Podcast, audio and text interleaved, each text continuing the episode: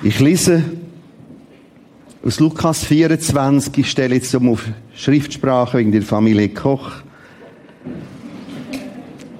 Lukas 24, 1 bis 9. Ganz früh am Sonntagmorgen gingen die Frauen mit den wohlriechenden Ölen, die sie zubereitet hatten, zum Grab. Der Stein, mit dem man es verschlossen hatte, war zur Seite gerollt. Als sie die Grabhöhle betraten, fanden sie den Leichnam Jesu des Herrn nicht. Verwirrt überlegten sie, was sie jetzt tun sollten. Plötzlich, da traten zwei Männer in glänzenden weißen Kleidern zu ihnen. Die Frauen erschraken, wagten nicht, die beiden anzusehen. Warum? Warum sucht ihr den Lebenden bei den Toten? fragten die Männer. Er ist nicht hier. Er ist auferstanden. Denkt doch daran, dass er, dieser Jesus, euch in Galiläa gesagt hat, dass er, Jesus, der Menschensohn, muss den gottlosen Menschen ausgeliefert werden. Karfreitag, Kreuzigung. Sie werden ihn kreuzigen, am dritten Tag wird er von den Toten auferstehen. Da plötzlich erinnerten sich die Frauen an diese Worte. Und sie liefen in die Stadt zurück, um den elf Jüngern und den anderen Freunden jetzt zu berichten, was sie erlebt hatten. Jesus auferstanden, Tod hinter sich gelassen. Jesus, der Sohn Gottes, als ein Gegenüber. Wenn wir beten, ist da jemand. Wenn wir zu Jesus Christus reden, hört er. Kann er, weiß er, ist er. Und jetzt beschäftigt uns über einige Sonntage die Frage, Gott, wo bist denn du? Gott, wo bist du, wenn es schwierig wird? Wir schließen heute diese Gottesdienstserie mit einem Talk ab. Gott, wo warst du? Wo bist du? Wenn beim Unfall der Rücken zerbricht.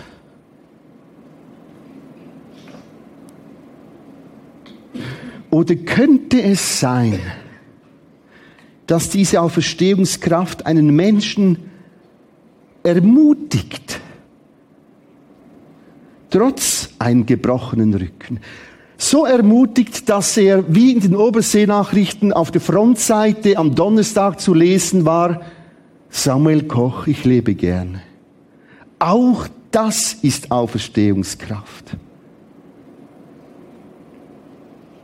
Ich bitte Ruth Bay und Samuel Koch auf die Bühne.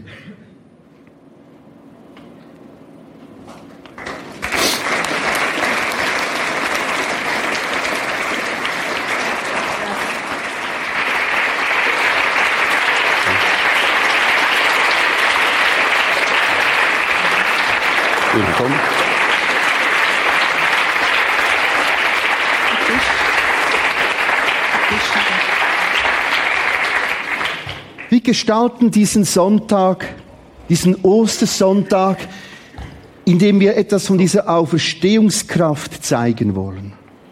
Im Gebrechlichen drin. Den Talk wird Ruth beileiten, gestalten. Das hat seine Gründe. Sie selber leidet an einer komplexen Muskelkrankheit. Sie hat über Jahre eine große Organisation geleitet, die nennt sich Glaube, christlicher Glaube und Behinderung. Und in dieser Arbeit sind die beiden sich auch begegnet. Und wir haben das Privileg, einfach ein bisschen ihnen zuzuhören. Gott, wo bist du? Was wir nicht machen, wir zeigen nicht den Film vom 4. Dezember 2010. Aus Respekt und Rücksicht auch der Betroffenen. Wir zeigen zwei, drei Standbilder. 4. Dezember 2010 die Sendung Wetten das und da war Samuel mit seinem Vater Wettkandidat für eine Wette. Das war die Idee, auf Sprungfedern über das Auto zu springen. Das sind diese interessanten Federn. Und so kam es dann zu einer schwierigen Landung. Ich bete noch.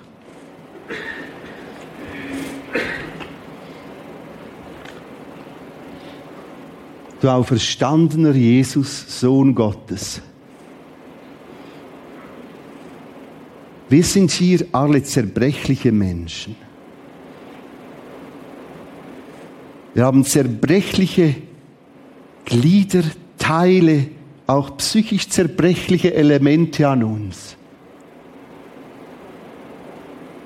Und voreinander wollen wir jetzt lernen, was heißt das, dass du trotzdem da bist. Wir beten ganz besonders auch um physische Kraft, Sprechkraft für Samuel. Amen. So, guten Morgen, Samuel. Schön, dass du bei uns bist. Wir freuen uns sehr, dass du gekommen bist und dass du diesen Ostergottesdienst mit uns feierst. Wir möchten heute Morgen nicht den Promi Samuel Koch hier auf der Bühne sehen, sondern wir möchten dich als Mensch erleben. Wir möchten dich erleben, wie du es gemacht hast, dass du nach diesem schweren Unfall und nach allem, was du durchgemacht hast, trotzdem am Glauben an Gott festgehalten hast und ihn nicht an den Nagel gehängt hast.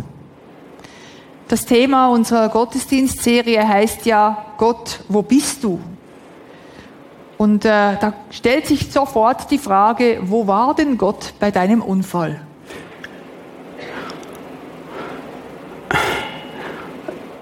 auch mal Entschuldigung, wenn ich das vorwegnehme. Ich würde auch nur kurz Hallo sagen. Okay. äh,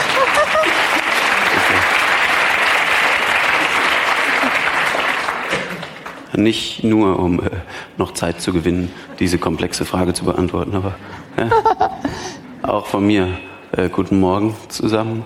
Äh, bin ein bisschen überwältigt darüber, wie viele Menschen hier sind und sogar wenn ich es richtig verstanden habe, sind noch weitere Leute irgendwo versteckt hier hinten dran. Im Kino. In einem Kino, stimmt das? Mhm.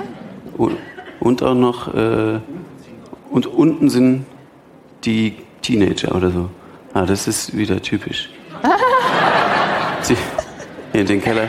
Und wo muss ich hingucken, um die auch zu begrüßen? Da in die Kamera oder was? Mhm. Da in die Kamera. Okay. Hallo. Hallo auch nach da unten und ins Kino. Das ist jeweils das gleiche Bild, oder? Ja. Kann man, kann man die hören, wenn die laut sind von da unten, die Teenager? Würde mich interessieren. Hallo, seid ihr da? Hallo Teenager, schlaft ihr schon? Ich,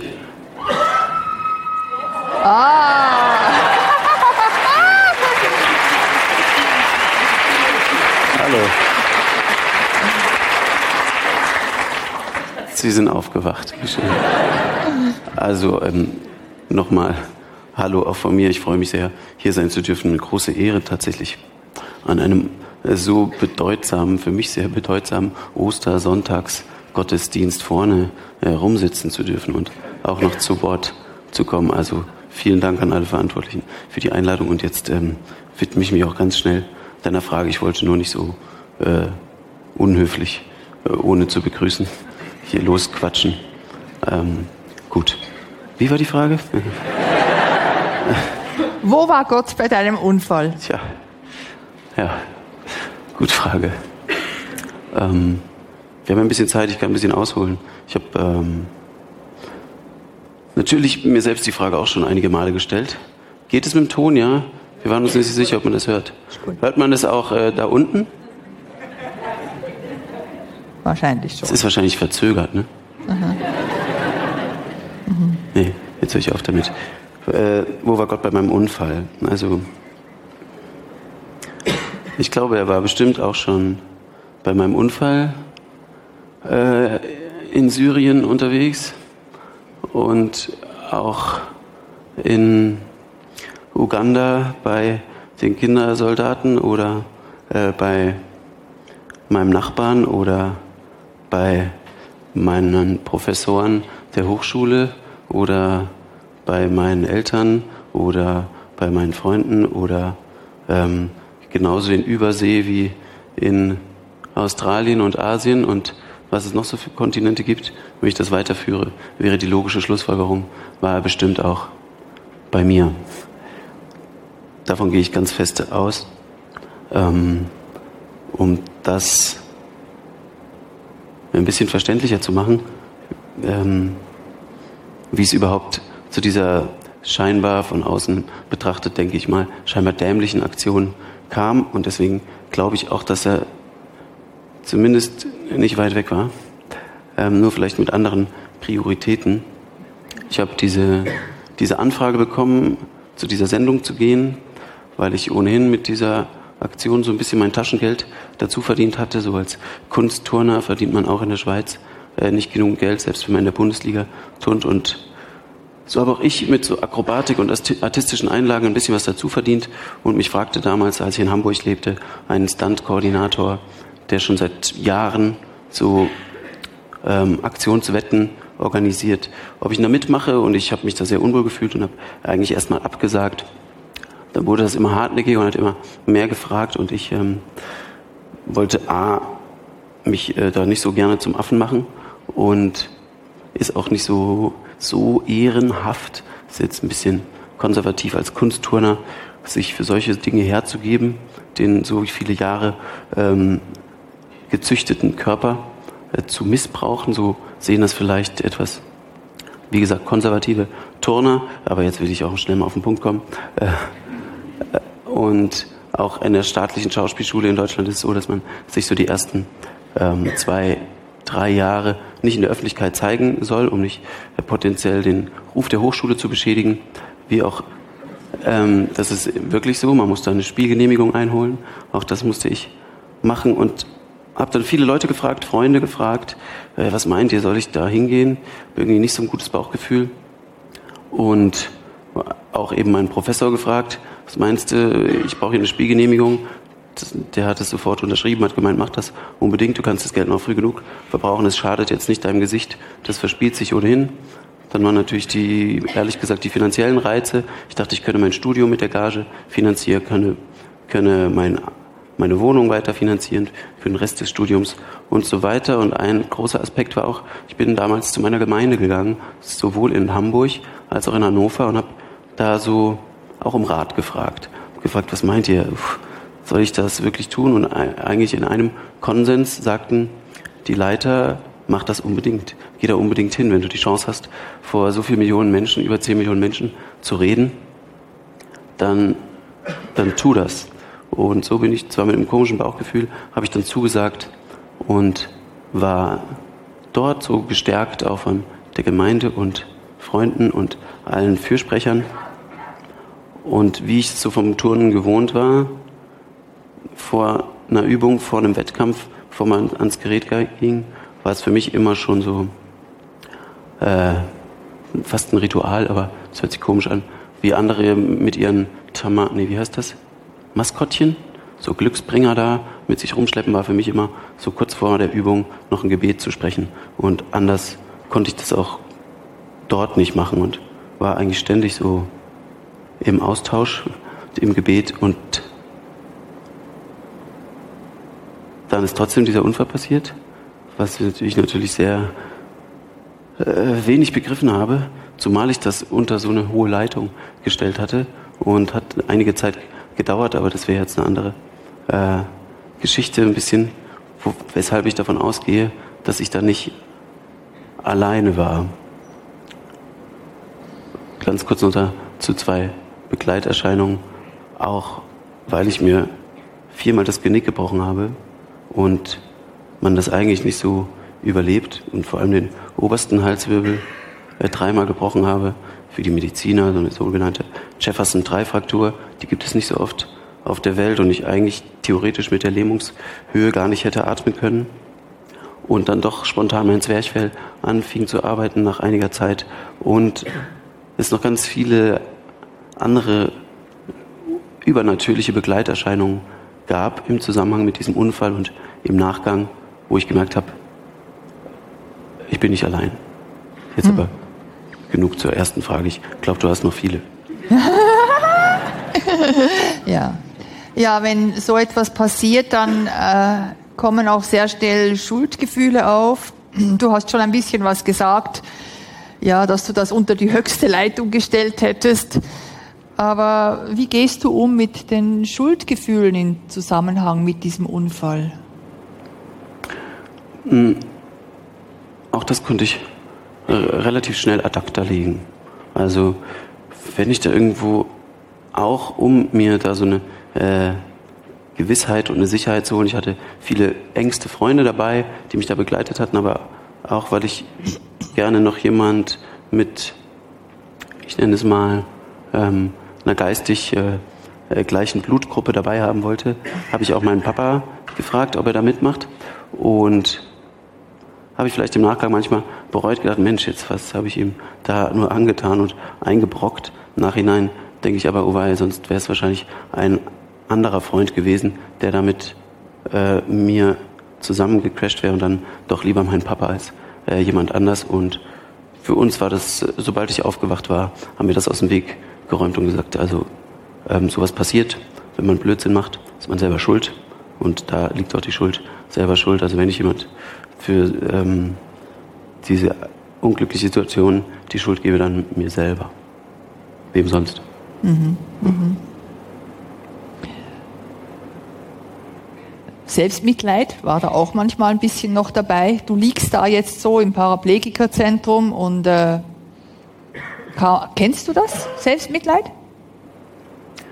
Äh, ja, durchaus empfinde ich das als eine gefährliche Sache mit dem Selbstmitleid. Ist auch rein mathematisch nicht so eine sinnvolle Angelegenheit. Also, nehmen meine ich, war jetzt gar nicht komisch gemeint. Äh, also wenn man leidet und schon Leid hat und es einem nicht gut tut, gut geht und dann noch an sich runterschauen und sich dann nochmal, nochmal selbst zu bemitleiden, dann hat man irgendwie doppeltes Leid oder das Leid potenziert sich sogar. Deswegen ist es glaube ich, nicht so gut. Also ich merke das natürlich schon, ist jetzt so leicht dahingesagt, wenn ich ständig an mir runterschaue und gucke, was alles äh, nicht geht und was nicht funktioniert und mich so in meinem eigenen Mikrokosmos bewege und gar nicht nach draußen schaue, sondern nur mein Leid äh, sehe, dann äh, kann das ganz schnell zu äh, depressiven Gedanken führen und dergleichen mehr. Wenngleich es nicht so wäre, dass die nicht nahe liegen, aber sinnvoller und auch angenehmer und schöner erscheint es mir nicht so Leid noch zu potenzieren, sondern lieber nach draußen zu schauen, die Perspektive zu erweitern und schauen, was geht, was funktioniert, was Spaß macht, was äh, Freude macht, wo man was Nützliches tun kann und dergleichen mehr. Du hast ja dann dein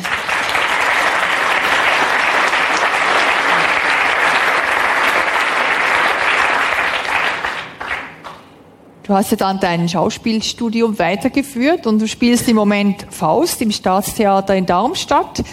Kannst du beim Spielen vergessen, dass du gelähmt bist? Was für ein dämliches Foto. Das hat mir dein Büro geschickt. Ja, ja.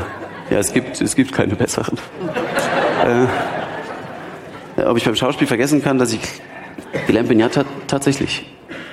Also, geht mir oft so. Also gerade nach meinem Unfall, ich hatte das äh, Studium, das Schauspielstudium weit vor dem Unfall angefangen, ursprünglich ähm, unter den unter anderem den Gesichtsgründen, weil ich dachte, oh, ein akademisches Hochschulstudium, bei dem auf dem Lehrplan steht Reiten, Fechten, Tanzen, Steppen, Akrobatik.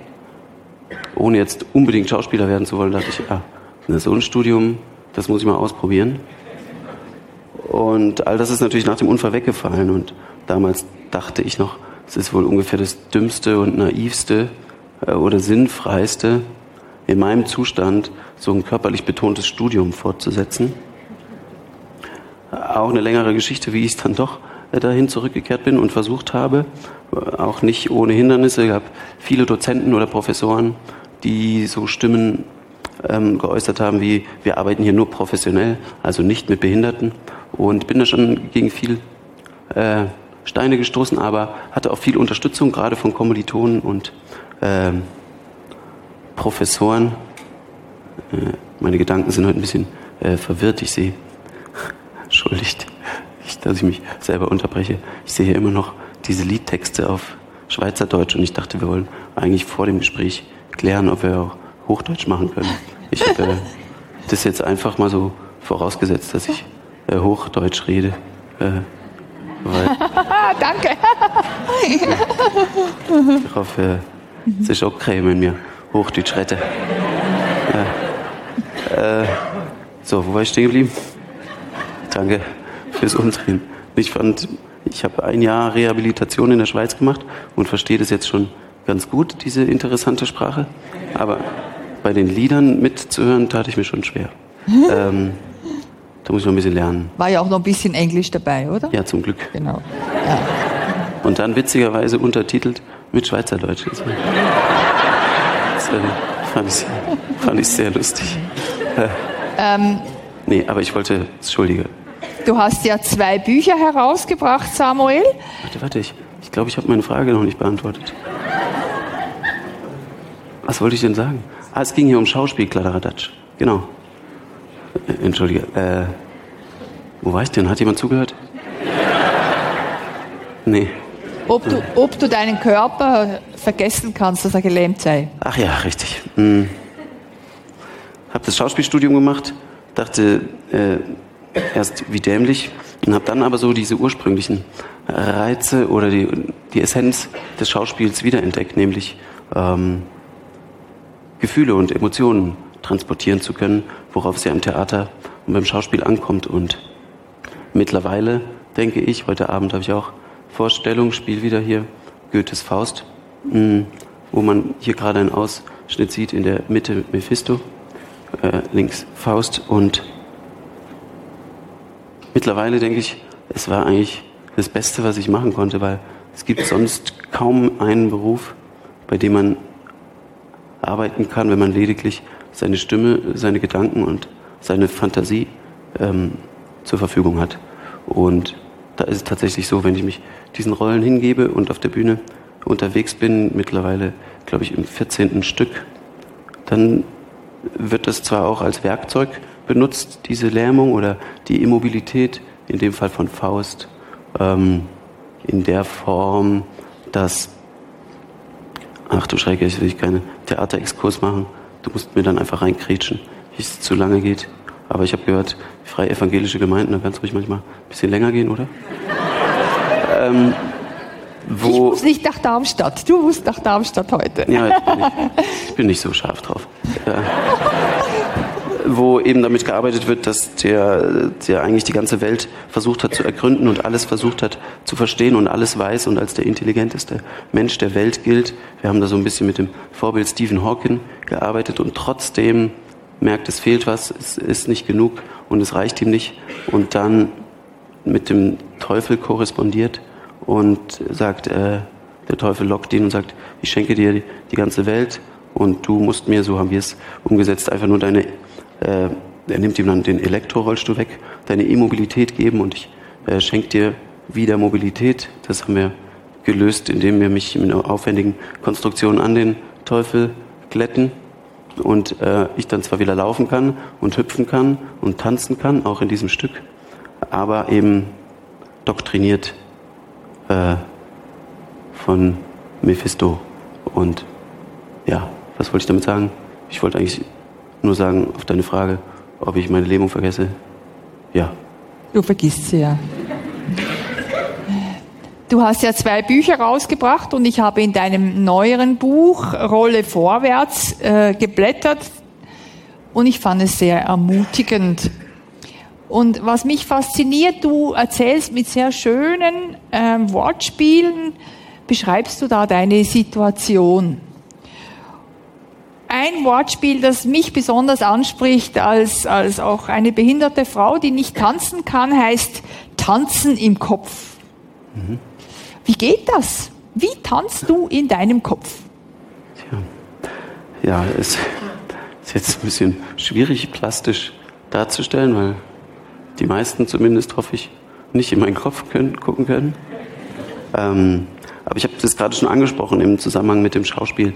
Ähm, so eins der höchsten äh, Güter und auch Geschenke, die wir haben, ist so die, die, Fantasie.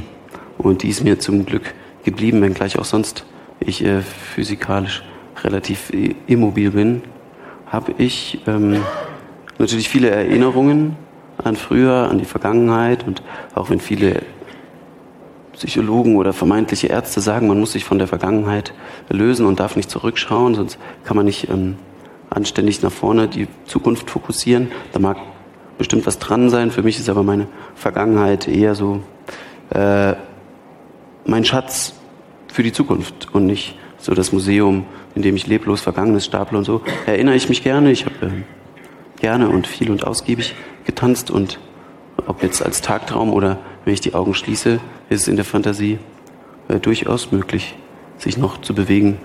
Und ähm, äh, in meinem Kopf kann es ein gut gehütetes Geheimnis bleiben, dass ich in der Hochschule eigentlich äh, der beste Tänzer war oder überhaupt der beste Deutschlands.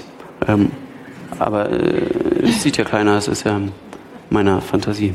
Aber dort ist das möglich. Ja vielleicht auch ein gutes Rezept für uns alle, die vielleicht ein bisschen eingeschränkter sind. Ja, dein Tanzen im Kopf hat ja im vorigen Jahr einen wunderschönen, realistischen Höhepunkt gefunden. Du hast Sarah geheiratet. Kannst du uns etwas erzählen über deine Liebe zu Sarah und ihre Oha. Liebe zu dir? Oha. Ja, natürlich, aber das würde weit den Rahmen sprengen. Ich glaube, Ein wenig, habe ich dir gesagt. Wenn du spielst, ich weiß nicht, ob das alle. Du hast jetzt auf ähm, unseren Hochzeitstanz angespielt, nehme ich an. Überhaupt, ähm, dass du eine Frau gefunden hast, die dich genommen hat, so wie du bist. Die mich, die mich genommen hat, ja. ja. Ähm, die dich ja, genommen hat. Nur um das aufzuklären, wir haben tatsächlich mit äh, Freunden, ich bin so ein bisschen selbst äh, konservativ und kitschig und klar nach dem Unfall in den ersten schwierigen Monaten, vielleicht auch Jahren, habe ich gesagt, ich werde nie wieder äh, eine Frau haben und bestimmt werde ich auch nie wieder glücklich sein. Ich bin, habe mich so ein bisschen unzumutbar gefühlt ähm, äh, für das andere Geschlecht und ähm, im Grunde habe ich damit äh, schon äh, zeigt die Hochzeit schon genug, dass sie mich eines Besseren belehrt hat und ähm, das ist schon viel wert und weshalb ich konservativ sagte, ich wollte immer so eigentlich belanglose, oberflächliche Dinge wie am Altar stehen oder einen vernünftigen Hochzeitstanz gehört zu einer Hochzeit und die Frau über die Schwelle tragen gehört für mich zu einer Hochzeit und all das war scheinbar nicht möglich, aber zumindest diesen Hochzeitstanz konnte ich äh, zusammen mit, was ihr für lustige Bilder habt, ja, konnte ich zusammen mit äh, mit Freunden realisieren, weil wir haben in einem Zirkuszelt heiraten dürfen und haben dort so eine Trapezkonstruktion aufgebaut, haben da viel rumgetüftelt, viel probiert. Ich glaube, die ersten Tanzproben habe ich mit meiner Schwester gemacht, die heute auch hier ist. Das war sehr schön. Mit ihr habe ich ohnehin früher alle möglichen Tanzkurse gemacht und habe das erstmal versteckt gehalten vor Sarah, weil ich auch nicht wusste, dieses Projekt glückt.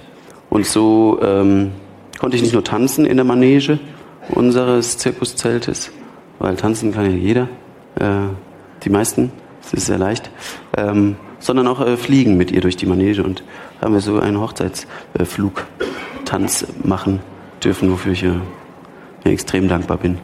Ähm, habe ich jetzt eine Frage beantwortet? Ja, ne?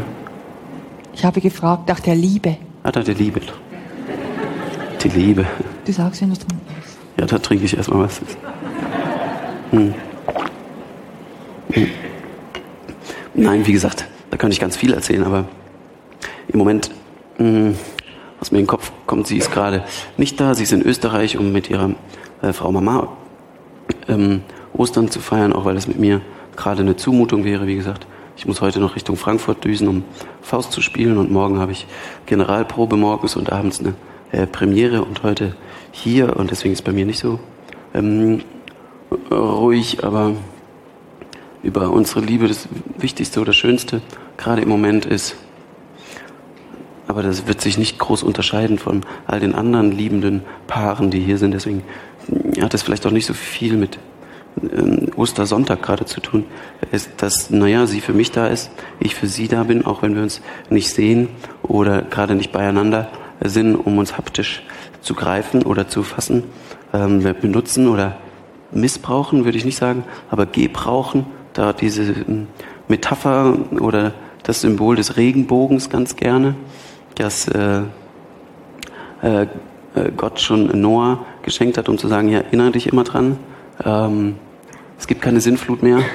Ähm, ich habe dich gerettet und so ähm, haben wir das für uns ein bisschen verkitscht und auch eingenommen, diesen Regenbogen so als Vorstellung. Auch wenn sie jetzt in Österreich ist oder in den USA und ich in, der Schweiz oder in Deutschland oder wo sonst auch immer, wenngleich wir uns auch oft sehen dürfen, verhältnismäßig oft dafür, dass wir beide so als Schauspieler unterwegs sind, dass wir einfach ähm, durch auch diese Ehe und durch dieses Ja-Wort und durch dieses ähm, Bezeugen unserer Liebe in der Öffentlichkeit und vor Freunden und Familie diese Gewissheit und damit auch diese Freiheit zu haben. Und das ist ganz wichtig, dass jeder dem anderen seine Freiheit und seinen Freiraum auch gibt und gewiss sein zu dürfen, na, wir sind schon verbunden über diesen Regenbogen. Ich bin an dem einen Ende und du bist an, an dem anderen Ende und so ähm, erleichtert und beschönigt das auch den Alltag, selbst wenn man äh, nicht beieinander ist. Schön. Etwas anderes, was mir in deinem Buch äh, sehr stark entgegengekommen ist, das ist deine Dankbarkeit. Dankbarkeitslisten. Du erstellst sogenannte Dankbarkeitslisten. Wie sehen die aus und warum machst du die eigentlich? Mhm. Also das ist jetzt nicht so, dass ich da... Ja, ja, die Leute werden die ganze Zeit abgelenkt zu lustigen Bildern. Du wirst mehr abgelenkt als die Leute. Ich glaube auch. Äh, ich gucke jetzt nach vorne. Ich gucke zu den Leuten im Kino. Sind die Teenager noch da? Sicher. Vorhin hat man diese laut Brillen gehört. Ja, die, die ähm, Dankbarkeitslisten, ja, das kann man sich nicht so. Ich mache jetzt keine Excel-Tabellen, äh, in denen ich die irgendwie alphabetisch Dankbarkeitspunkte sortiere. So kann man sich nicht vorstellen. Das ist eher was, ähm, was so in meinem Kopf stattfindet. Da haben wir sie wieder ähm, die Fantasie. Und ja, ich habe es eingangs schon gesagt, ähm, es macht nicht so viel Freude und bringt einem auch nichts, so auf leidvolle Dinge gerade an sich selber zu schauen, sondern mh, hm, natürlich versuche ich da manchmal auch ein bisschen selbstmanipulativ, äh, gerade wenn ich alleine abends nochmal rausgehe, Dinge aufzuzählen, für die ich dankbar bin. Und das kann alles Mögliche sein. Das kann äh, die Schönheit der Schöpfung sein oder die Erfindung der Mikrowellentechnologie, mit denen man ein Kirschkernkissen aufheizen kann, das dann meinen Nacken wärmt äh, oder Vogelgezwitscher am Morgen oder jetzt habe ich so ein lustiges äh, so einen lustigen Klingelton, der simuliert Vogelgezwitscher am Morgen oder überhaupt die Entdeckung der Touch-Display-Technologie, mit der sogar ich, auch wenn die Hände schlafen, äh, kommunizieren kann. Oh, ich habe eine Nachricht. Nee, mach mal aus.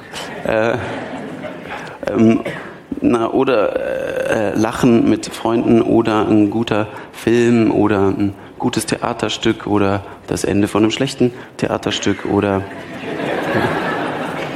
oder ähm, die Möglichkeit überhaupt noch atmen zu können oder trinken zu können und was was zu schmecken oder dass ich ein Auto erwerben durfte, mit dem ich mobil sein kann und mit dem ich hier bin und oder Bekanntschaften, die man neu vielleicht heute knüpfen kann oder die Möglichkeit einer Festanstellung oder die Möglichkeit einer Arbeit oder ähm, mein Zuhause oder äh, Heizung habe ich schon erwähnt in Form von einem Kirschkernkissen und die Bildungsfreiheit und die Meinungsfreiheit und dass wir hier in Europa zumindest noch nicht äh, verfolgt werden für unseren äh, Glauben und die Möglichkeit, sich artikulieren zu können, auch in Form von so einem Buch. Und ähm, dass es so einen Elektrorollstuhl gibt, mit dem auch ich mobil sein kann oder ähm, einen Tag mal keine Rechnung im Briefkasten und ähm, so kann ich, äh, wenn das kann ich noch lange weiterführen und jedes Mal bin ich eigentlich neu überrascht, wie viele Dinge es wirklich gibt, für die ich dankbar bin. Und ähm, durch das manchmal auch bewusste Anschieben und äh, Suchen, was ja zu Ostern ganz gut passt, von Dankbarkeit wird man dann auch, oder werde ich zumindest dankbarer. Und ähm, das kann, ist natürlich Laune, Tagesform abhängig. Jetzt fallen mir gerade nicht so viele Dinge ein, weil ich vielleicht auch nervös bin, weil äh, so viele Menschen hier sind. Ähm, aber an anderen Tagen fallen mir viel mehr Dinge ein und an manchen wieder weniger. Und so ist das ein dynamischer äh, Prozess, der aber gut tut. Das ist ein Geheimnis, wenn wir dankbar sein können. Und äh, es ist schön, dass du das überhaupt so übst.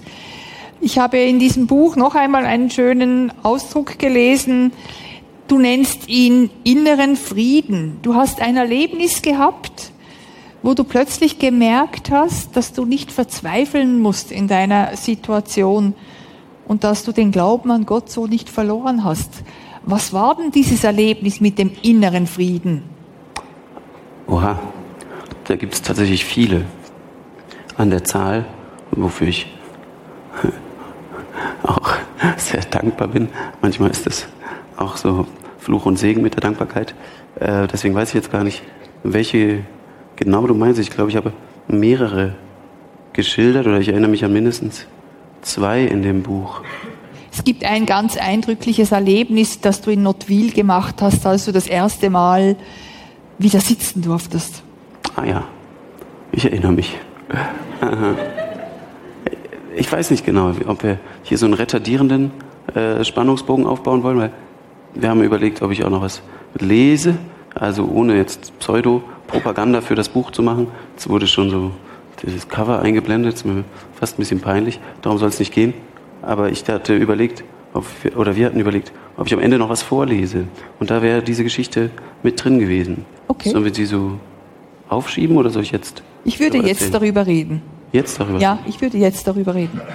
Und soll ich es lesen oder, oder erzählen? Erzähl es, erzähl es, wie es war. Wie du da auf den Balkon rausfährst. Mhm. Ich muss kurz überlegen, was ich dann am Schluss lese. Hast doch genug.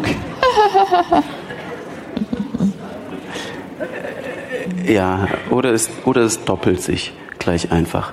Ähm, dann mache ich das jetzt in Kurzform. Ich mm, denke manchmal so ausformuliert und gut drüber nachgedacht und dann zu Papier gebracht.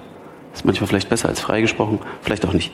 Ähm, ja, ich war so, mh, wie gesagt, ich wurde nicht unweit von hier im äh, Schweizer Nottwil rehabilitiert und war halt lange nur auf dem Rücken rumgelegen, hatte so einen sogenannten Halo-Fixateur in meinem Schädel verschraubt, um den oberen Halswirbel zu entlasten. Der war mit so einer Flaschenzugkonstruktion an mir befestigt. Mit fünf Kilo wurde da am Kopf gezogen, aber wie kürze ich das ab? Auf jeden Fall ging es mir nicht so gut. Hatte so ziemlich alles verloren, was ich mal machen wollte. All meine Zukunftspläne äh, waren irgendwie, in welcher Form auch immer, an Bewegung gekoppelt. Ähm, auch das könnte ich jetzt ausführen, aber das lasse ich mal. Naja, und dann durfte ich, ich glaube so nach drei Monaten, zum ersten Mal, äh, ich glaube für eine halbe Stunde, das war, da hat man sich rangenähert, erstmal so fünf Minuten im Bett sitzen, dann zehn Minuten im Bett sitzen am nächsten Tag, dann fünf Minuten im Rollstuhl. Na, auf jeden Fall durfte ich zum ersten Mal im Rollstuhl sitzen und wurde rausgefahren und eigentlich war ich total fertig, dachte, was soll ich jetzt mit meinem Leben machen? Überhaupt nichts funktioniert, nichts klappt, ähm, ich habe keinen Plan mehr und war extrem frustriert und dann in dem Moment war es so für mich dann die einzig logische Konsequenz, ähm, mich an Gott zu wenden. Wohin sonst hätte ich noch gehen sollen, habe ich mich damals gefragt. Und dann stellte sich äh, sowas ein, ich habe dann so rausgeguckt und obwohl es eigentlich äh, alle Umstände ziemlich widrig waren, guckte ich so raus und sah die schöne Schweiz und die schönen Alpen und wie gesagt, ich lese das äh, gleich am Schluss nochmal. Und dann äh, musste ich plötzlich grinsen und war irgendwie äh, happy und kann es gar nicht so plastisch beschreiben, weil es eben so ein äh, unrationaler, wie du sagtest, innerer Frieden war, der mich äh, beflügelt hatte. Und seitdem bin ich immer wieder auf der Suche nach solchen Momenten. Prost.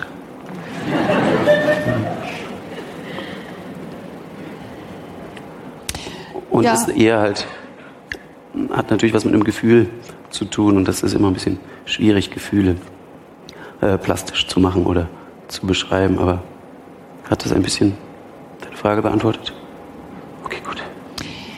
Ein anderes äh, schönes Zitat, das du schreibst, das heißt, ich spreche manchmal mit dem Erfinder meines Rückenmarks. Was bedeutet das für dich? Ähm, äh, ja, zumindest in meiner Vorstellung, der Erfinder des Rückenmarks. Das habe ich, glaube ich, auch äh, im Zusammenhang einer Textstelle geschrieben, wo ich natürlich viel gehadert habe äh, mit dieser ganzen ungünstigen Situation und viel gezweifelt habe. Ich bin, kann ich an dieser Stelle vielleicht sagen, äh, relativ christlich erzogen, habe lange den Kindergottesdienst besucht, den meine Eltern gemacht haben, bis ich selber dort mithelfen durfte, habe das, wie ich äh, sinnvoll finde, auch alles mal hinterfragt und mich natürlich gefragt, ob der Glaube oder überhaupt Religion ähm, vielleicht nur ein von Menschen gemachtes psychologisches Konstrukt ist. Und habe dann aber mich meiner, nachdem ich viel so auf äh, Umwegen war, meiner ursprünglichen Ideale äh, besonnen. Und wo kriege ich jetzt den Bogen? Wie ist die Frage? Der Erfinder des Rückens. Erfinder, oh, genau. Und in diesem Hadern und Zweifeln habe ich natürlich auch äh, so Gott gesagt, was soll denn das? Was ist denn das? Äh, wieso gibt es eigentlich nicht äh, zwei Wirbelsäulenstränge? Das wäre irgendwie sinnvoller. Wenn eine kaputt ist, dann hat man noch eine zweite zur Reserve. Ist natürlich Quatsch, aber ähm, ja, es ist jetzt schwierig, diesen Satz so aus dem Zusammenhang ähm, zu deuten, aber das war damit gemeint. Oder wolltest du noch was anderes raus? Also ich höre daraus, du sprichst mit dem Erfinder des Rückenmarks, das ist für mich ein Gebet. Ach so, ja, logisch. Logisch. Ja. Mhm. Na, siehst du, habe ich nicht kapiert, was du jetzt wissen willst. Ein Ausspruch von dir fasziniert mich, der heißt, Wunder passieren nicht auf Knopfdruck, aber hoffen ist erlaubt. Das ist eigentlich Osterhoffnung, oder? Das habe ich, ähm, äh, das ich auch in dem in der Mail gelesen, die du mir geschrieben, geschrieben hast. Und dann habe ich viel, ich hab, bin leider noch zu keiner Antwort gekommen. Ich habe alle möglichen Leute gefragt, was, was denn konkret überhaupt die Osterhoffnung ist. Was hast du dir unter Osterhoffnung vorgestellt? Weil sonst am Ende beantworte ich wieder an der Frage vorbei. Osterhoffnung. Wir blenden einen Bibelvers ein. Das ist Osterhoffnung. Wenn aber Christus nicht von den Toten auferweckt wurde, ist euer Glaube nichts als Illusion. Ja. Und wie war der Satz? Äh, Wunder passieren nicht auf Knopfdruck, aber hoffen ist erlaubt? Genau. Und das ist für dich Osterhoffnung? Oh weia, jetzt wird es theologisch. Puh. Ähm, also was ich mit dem Satz meine, äh, Wunder passieren nicht auf Knopfdruck, aber hoffen ist erlaubt. Damit meine ich eigentlich, dass Wunder nicht auf Knopfdruck passieren, aber hoffen erlaubt ist. Äh, ähm,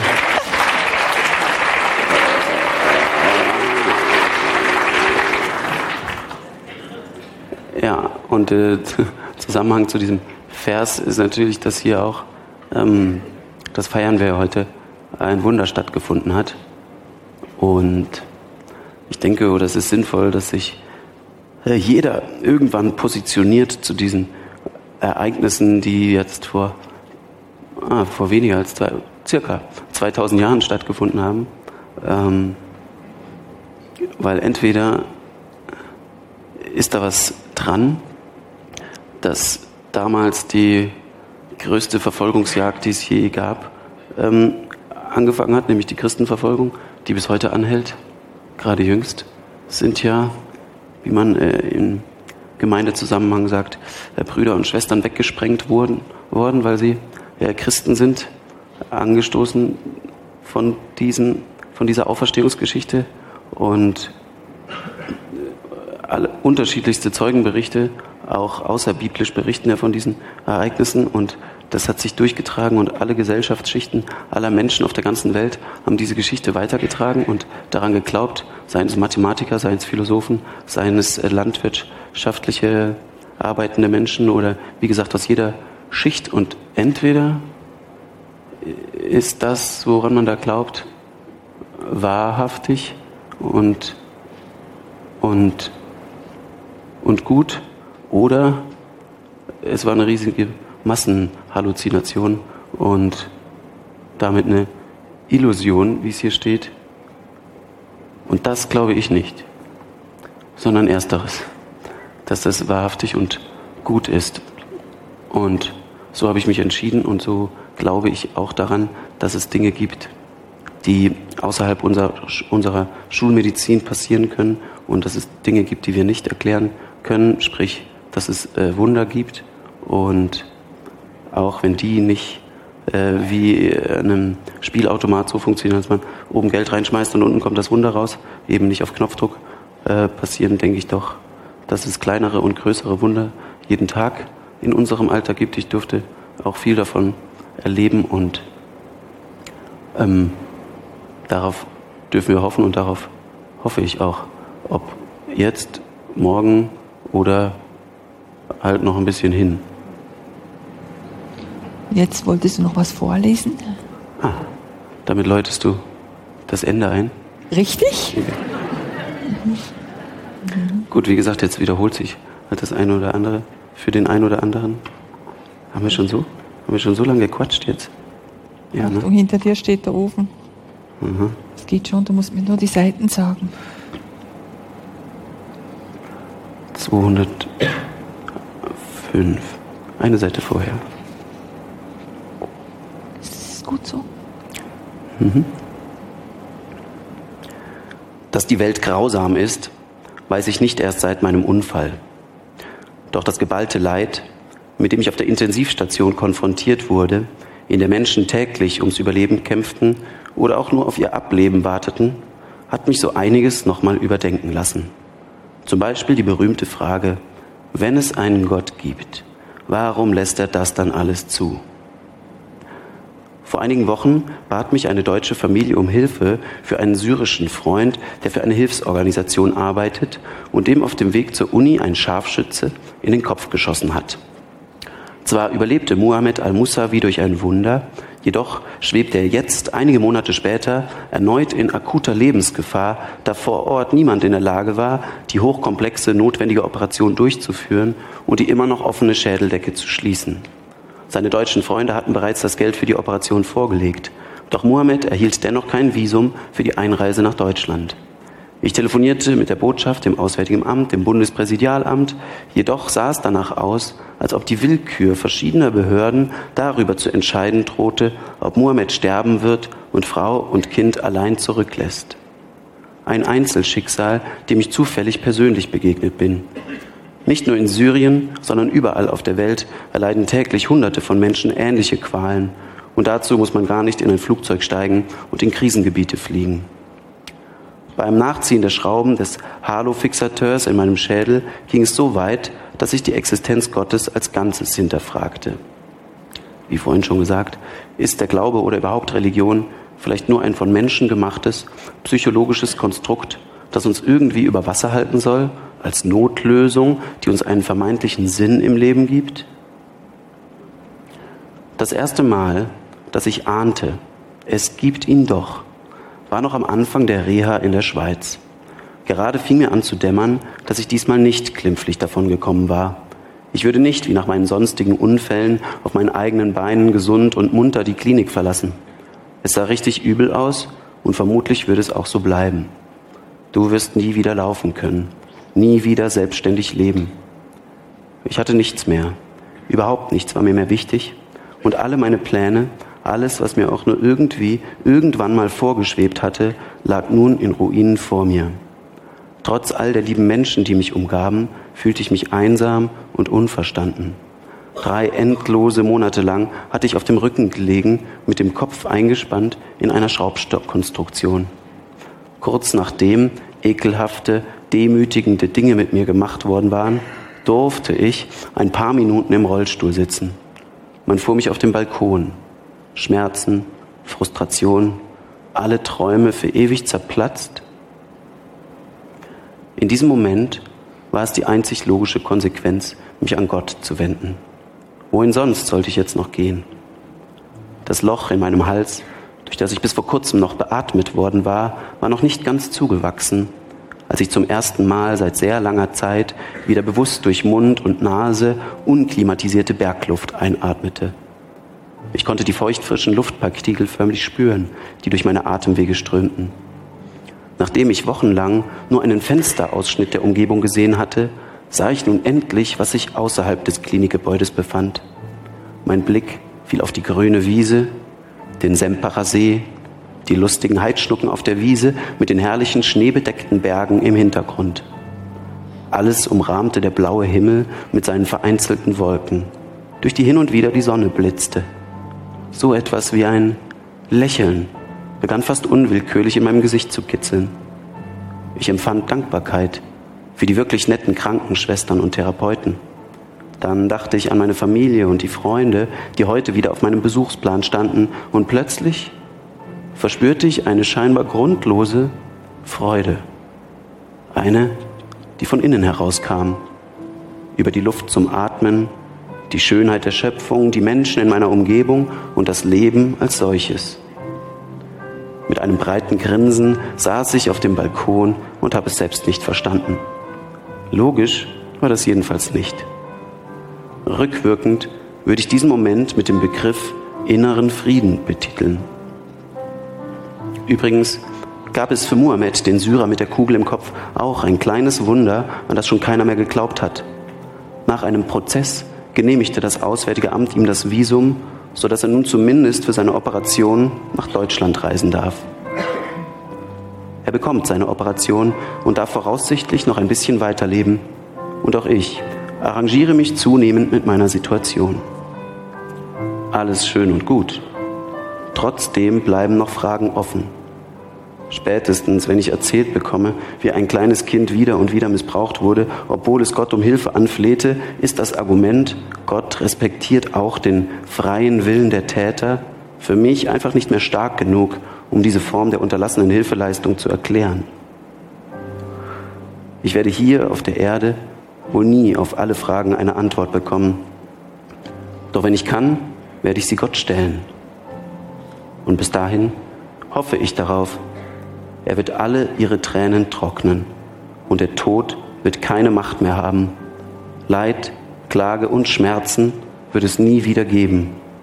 Denn was einmal war, ist für immer vorbei.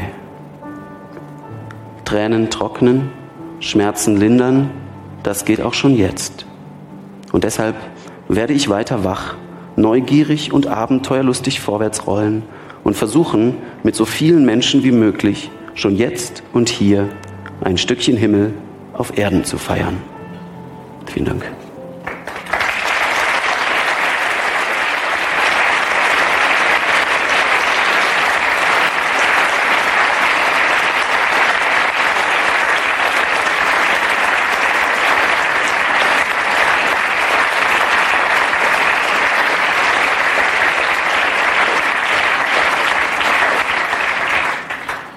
Samuel, betest du noch mit uns?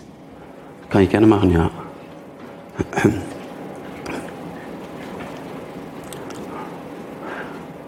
Lieber Gott, lieber Herr Jesus, ich danke dir jetzt für diesen Ostersonntag. Ich danke dir für die vielen Menschen, die heute hier sind, für jeden Einzelnen, der hier ist mit seiner Geschichte, mit seinen Sorgen und mit seinen Freuden. Du kennst jeden und du weißt, an welchem Punkt jeder Einzelne hier ist, ob er schon einen langen Weg mit dir gegangen ist oder sich eher fragt, was soll das Ganze? Ich verstehe das nicht mit diesem Blutvergießen am Kreuz und ich verstehe das nicht mit dem Gott und ich kann mir das nicht vorstellen. Ermutige doch gerade an Ostern äh, diese Menschen zu suchen und lass dich leicht finden.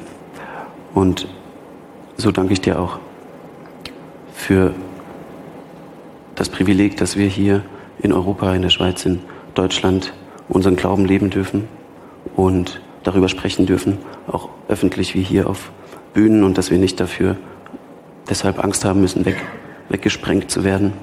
Deshalb bitte ich dich um all die Menschen, die in deinem Namen unterwegs sind und dafür deshalb verfolgt sind und verfolgt werden. Und du weißt um all das Leid und du bist da, darauf hoffen wir und daran glauben wir. Und so bitte ich dich gerade um all diese Krisenherde, die überhaupt nicht mehr kategorisierbar sind, weil es so viele an der Zahl sind. Sei du bei diesen Menschen und zeig du dich ihnen und selbst wenn bei uns im Leben alles mal dämlich läuft und nicht funktioniert und wir irgendwie keine Perspektive haben, dann, dann bist du da. Und dafür möchte ich dir danken, ganz besonders an diesem Ostersonntag, dass du es durch deine, erst durch deinen Tod und dein Opfer geschafft hast, Gnade und Gerechtigkeit miteinander zu verbinden. Und dass du nicht nur zusiehst in dieser Welt und dass du nicht nur dich entspannst und zurücklehnst und ähm, kein untätiger Gott bist, sondern einer, der handelt und der nicht so handelt, dass er mit dem Hammer draufschlägt und die Menschen bestraft oder tötet, die ohnehin getötet haben, sondern dass du dich selbst hingegeben hast, was wir an Karfreitag, woran wir an Karfreitag gedacht haben, und dass du die wohl mächtigste und furchteinflößendste Institution, die es gibt auf dieser Erde, nämlich den Tod, dass du den besiegt hast und dass du dich damit diesen Tod ja, erhoben hast. Und dafür danke ich dir ganz besonders. Und auch wenn wir das manchmal nicht begreifen können oder verstehen, ähm, bitte ich dich doch jetzt um die kommende Woche, dass dieses Osterfest nicht einfach verstreicht und am Dienstag wieder Alltag herrscht und wir alles vergessen haben, sondern dass, wie ich gerade schon gesagt habe, wir wie so ein kindlichen, kindliches Ostereier suchen, wie wir ähm, ums Haus laufen oder im Haus die Ostereier suchen, dass wir mit dieser Freude auch losziehen und, und dich suchen. Und ich bitte dich, versteck dich nicht zu gut, sondern lass dich leicht finden. Amen. Amen.